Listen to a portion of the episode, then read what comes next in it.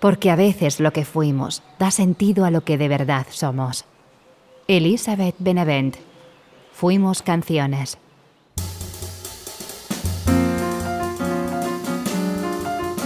Hola amigos, bienvenidos a un nuevo episodio de nuestro podcast Me gusta escuchar.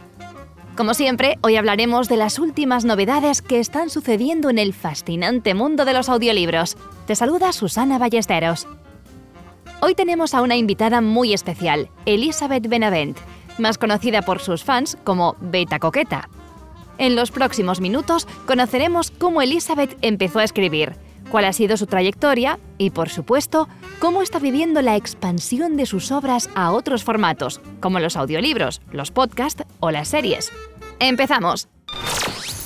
¿Todavía no formas parte de la familia coqueta? Te presento en cinco datos a la autora. Elizabeth Benavent nació en Valencia, España, en 1984. Es licenciada en Comunicación Audiovisual y especializada en Comunicación y Arte. Trabajó en el Departamento de Comunicación de una multinacional. Ha escrito diversas series con protagonistas que han sido todo un éxito. Valeria, Silvia, Martina, Sofía o Maggie la han llevado a vender más de 1.200.000 ejemplares.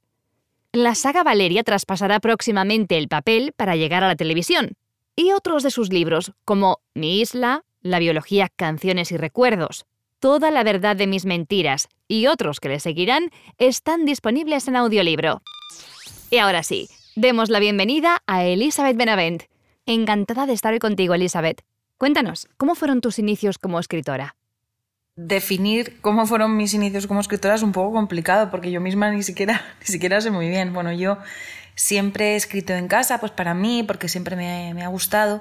Decía un profesor mío de la universidad que todos eh, buscamos una manera de autorreferenciarnos, pues la mía era, escribiendo y desde mi jovencita pues inventaba historias, a veces escribía historias sobre mis amigas y, yo, las leíamos juntas los fines de semana y bueno, pues poco a poco vas eh, exigiéndote más a ti misma y, y bueno, pero en realidad es que escribía para mí y para, para escapar un poco de, la rutina, de la vida y demás. Cuando escribes, igual que cuando lees, eh, puedes vivir muchas, muchas vidas diferentes en, en, una. ¿Qué es lo que más te gusta de esta profesión? Una de las cosas que yo para mí es más importante de esta, de esta profesión es, es justo esto, ¿no? Lo que decía en la anterior eh, respuesta es que eh, puedes vivir muchas, muchas vidas y muchas cosas diferentes en una sola, porque bueno, yo cuando me siento a escribir todos los días me pregunto a mí misma eh, dónde quieres ir hoy, qué quieres hacer, quién quieres ser, y yo creo que eso es, un, es, es, una suerte tremenda y es una posibilidad de viajar a través de, del, del, trabajo. Y luego también está la suerte de que la oficina la tienes casi en cualquier lado y te puedes poner a trabajar a cualquier hora, en cualquier sitio y es una libertad que no tenía antes cuando trabajaba en una oficina y te hace disfrutar muchísimo más porque no tienes esa atadura de la, del horario y demás. Durante estos últimos años has creado personajes muy potentes que han llegado al público lector y han hecho crecer tu comunidad de fans fieles a tus novelas. ¿Qué factor crees que ha sido clave para lograr todo este crecimiento? Pues yo creo que ha sido muy importante el boca a oreja, cómo han ido recomendando eh, las lectoras, entre, entre ellas cada libro ha hecho más grande esta familia. No me gusta llamarlo comunidad, me gusta más llamarlo familia, porque bueno, a veces no hay personas que no nos hemos visto nunca en persona y demás, pero, pero formamos como parte de una, una familia a través de las redes sociales que se ha ido haciendo grande. Yo creo que ha sido clave eh, como el público pues, se, ha, se ha volcado a la hora de regalar mis libros, recomendarlos, hablar siempre bien de ellos. Es eh, indudablemente ha sido una de las cosas que ha hecho que el público se acerque a los libros.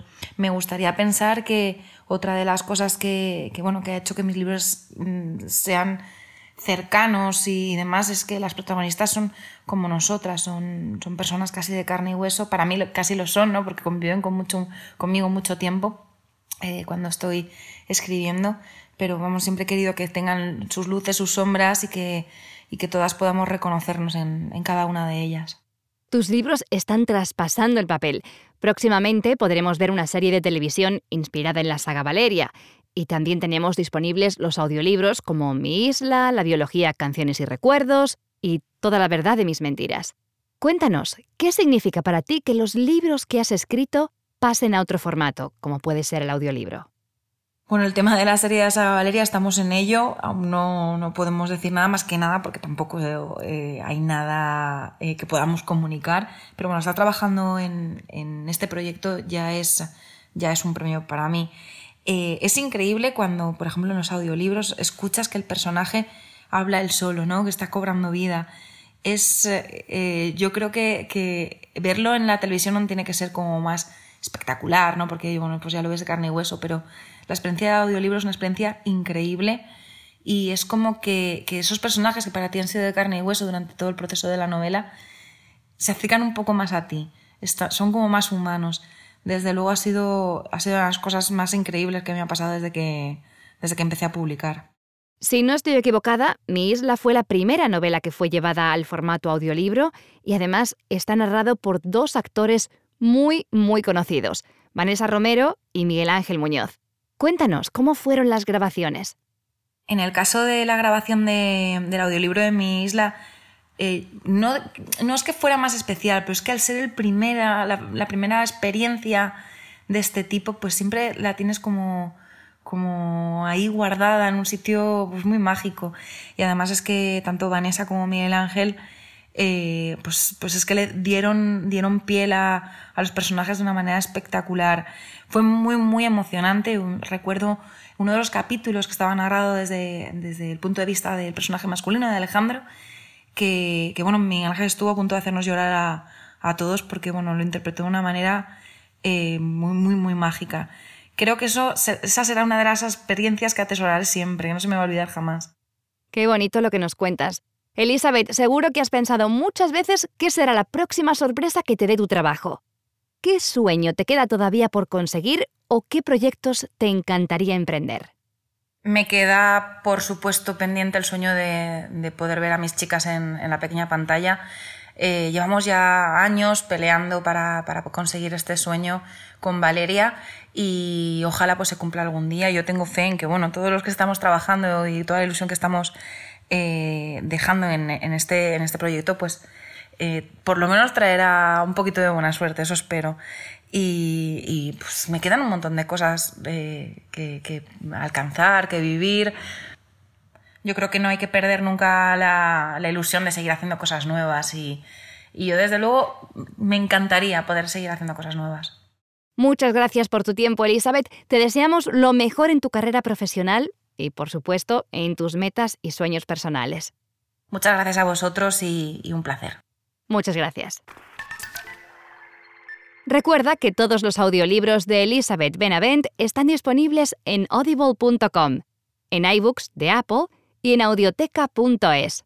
Ahora vamos a escuchar un fragmento de sus audiolibros. Mi isla, narrado por Vanessa Romero y Miguel Ángel Muñoz. A veces el cómo no importa. Pongamos que entráis en mi habitación el día que empieza esta historia. Es imposible, sobre todo porque de eso hace ya bastante, y por mucho que me seduzca la idea, no tengo una máquina del tiempo. Si hubiera tenido una de esas a mano, otro gallo cantaría. Pero vaya, pongamos que estéis ahí, conmigo. Lo primero que veis es el mar porque tengo la ventana abierta. Las cortinas blancas ondean a ambos lados del marco y huele a primavera. Estamos casi en el mes de mayo y hace una temperatura perfecta para andar desnuda por casa. Pero desde el episodio con la Guardia Civil ya no hago esas cosas. El problema es que la otra ventana del dormitorio da a la casa cuartel y aún no toman bromuro con el café de la mañana. Y no es que yo esté tan buena que me rompa, es que tanto tío junto ahí dentro. Seguro que si echáis una ojeada a vuestro alrededor, entendéis por qué elegí esta habitación. Tenía que estar loca. No había otra explicación. Esa rubia estaba completamente tarada. Mi padre me había organizado unas vacaciones en una pintoresca casita en una isla en mitad del infierno, regentada por una demente. ¿Podía pasarme algo más? Ya de paso que me mordiera la chorra un tiburón y que me tuvieran que poner una salchicha para reconstruirla. Cuando subí a mi habitación lo hice con la intención de hacer las maletas y marcharme. Pero luego me dije que por mis cojones no me iba sin mi depósito como fianza. Dios. Pero qué cabreado estaba. Cada escalón se convirtió en un insulto entre dientes. Loca, tarada, estúpida, majara, zorra, cabrona, hija de perra, sus muertos. Cuando di un portazo en mi habitación estaba que echaba humo y cachondo como un jodido perro. Fuimos Canciones, narrado por Carla Mercader y Raúl Llorens. Aquel sentimiento de felicidad total había comenzado con el hecho de que Moet Chandon hubiera organizado una fiesta lo suficientemente glamurosa como para que Pipa decidiera que, después de hacerle un par de cientos de fotos en el fotocall y posados robados en la entrada cristalada del Hotel Santo Mauro, podía tomarme la tarde libre. Tarde libre que empezó a las 7, un horario más que digno para salir de trabajar en una jornada normal. Pero lo normal no es normal si lo normaliza la maldita pipa. La blogger, influencer, instagramer de moda y tendencias más importante de España. Y mi jefa. Pero de todas maneras, yo no era una persona con mucha inclinación a quejarse. Así que, en resumidas cuentas, la felicidad para mí en aquel momento era pasar ese ratito de jueves en la cafetería Santander junto a la plaza de Santa Bárbara con mis dos mejores amigas y de paso presenciar la conversación que estaban teniendo, que, de absurda, era deliciosa. Hay cosas que, sinceramente, uno tiene que hacer cuando es joven. Más joven, entiéndeme. Con 32 años, aún tenía por delante mucho tiempo hasta encontrarme en ese día en el que eres demasiado viejo para morir joven. Me refiero a cuando eres un crío. Como dormir en un coche en verano y despertarte con el sol clavándose entre ceja y ceja. Agarrarte una borrachera lamentable de la que, además, alguien ha hecho fotos. Cambiar cien veces de grupo preferido. Besar a chicas en las que te fijaste por el corto de su falda y enamorarte. Pero de verdad, como uno solo puede enamorarse cuando tiene 16 años. Hasta que te falta el aire si el sol hace brillar su pelo. Hasta creer que te mueres cuando ella no para tu mano después de decidir que a la mierda, que quieres recorrerla hasta prenderte cada centímetro de su piel. La gente normal supera esa etapa. Crece, se desencanta, aprende. A mí me costó un poco más que a la media. Toda la verdad de mis mentiras, narrado por Juana Femenía e Íñigo Álvarez de Lara. El primer problema de mi lista de cosas que me persiguen y no me dejan dormir es que soy una puta mentirosa. Esto es empezar fuerte, ya lo sé, pero de alguna manera hay que hacerlo. Sin paños calientes, querida Coco, eres una embustera. Coco, en este caso, soy yo. Tengo uno de esos nombres comunes en mi generación, que obligó en el colegio a todas sus portadoras a diferenciarnos por el apellido. Como el mío también era muy común, me quedé con el apodo con el que me llamaban mis hermanos. Y a mis 28 años, cuando me presentan a alguien nuevo, lo siguen haciendo como Coco. Sobre lo de mis mentiras, juro que no es una cuestión patológica y que las trolas que han salido de mi boca en los últimos dos años no han tenido otra intención que la de sobrevivir en la jungla que supone tener 28 años, estar enamorada y ser rematadamente idiota y escoger mal. Eso también se me da muy bien. Pero vayamos por partes. Toda historia puede contarse de tres modos, el rápido, el medio y el largo. Como en la vida misma, el formato que escojas dice mucho de todo aquello que prefieres callar. Y no hay mentira más grande que aquella que te ocultas a ti mismo. Cuando salgo de la sala de reunión, el becario me mira con expresión de piedad y le pongo los ojos en blanco aprovechando que las llevo detrás una tirana de 16 años y una madre que no sabe imponerse. El sueño de cualquier Project Manager Junior discográfico. Nos vemos a las 4, le digo a su madre.